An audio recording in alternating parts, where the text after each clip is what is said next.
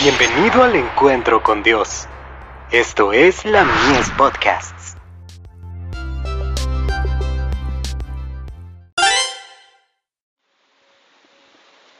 La fe por la cual vivo.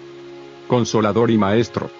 Mas el Consolador, el Espíritu Santo, al cual el Padre enviará en mi nombre, Él os enseñará todas las cosas, y os recordará todas las cosas que os he dicho.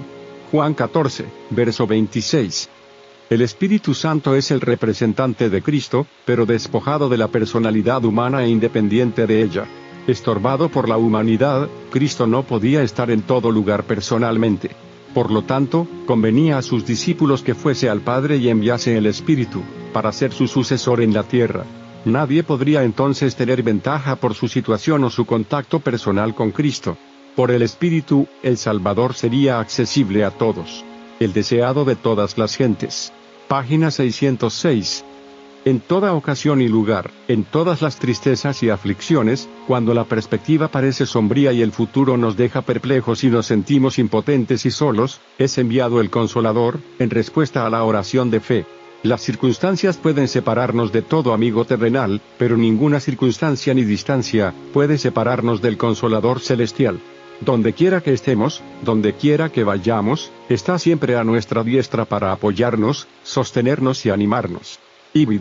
Página 607. El Consolador es llamado Espíritu de verdad. Su obra consiste en definir y mantener la verdad. Primero mora en el corazón como el Espíritu de verdad y así viene a ser el Consolador. Hay consuelo y paz en la verdad, pero no se puede hallar verdadera paz ni consuelo en la mentira. Por medio de las Escrituras, el Espíritu Santo habla a la mente y graba la verdad en el corazón. Ibid. Página 608.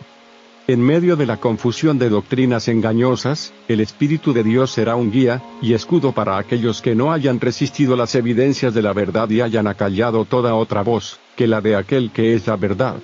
Obreros Evangélicos. Página 306.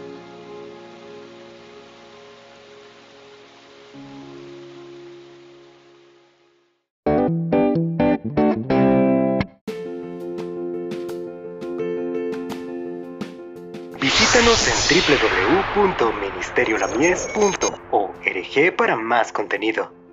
Dios te bendiga.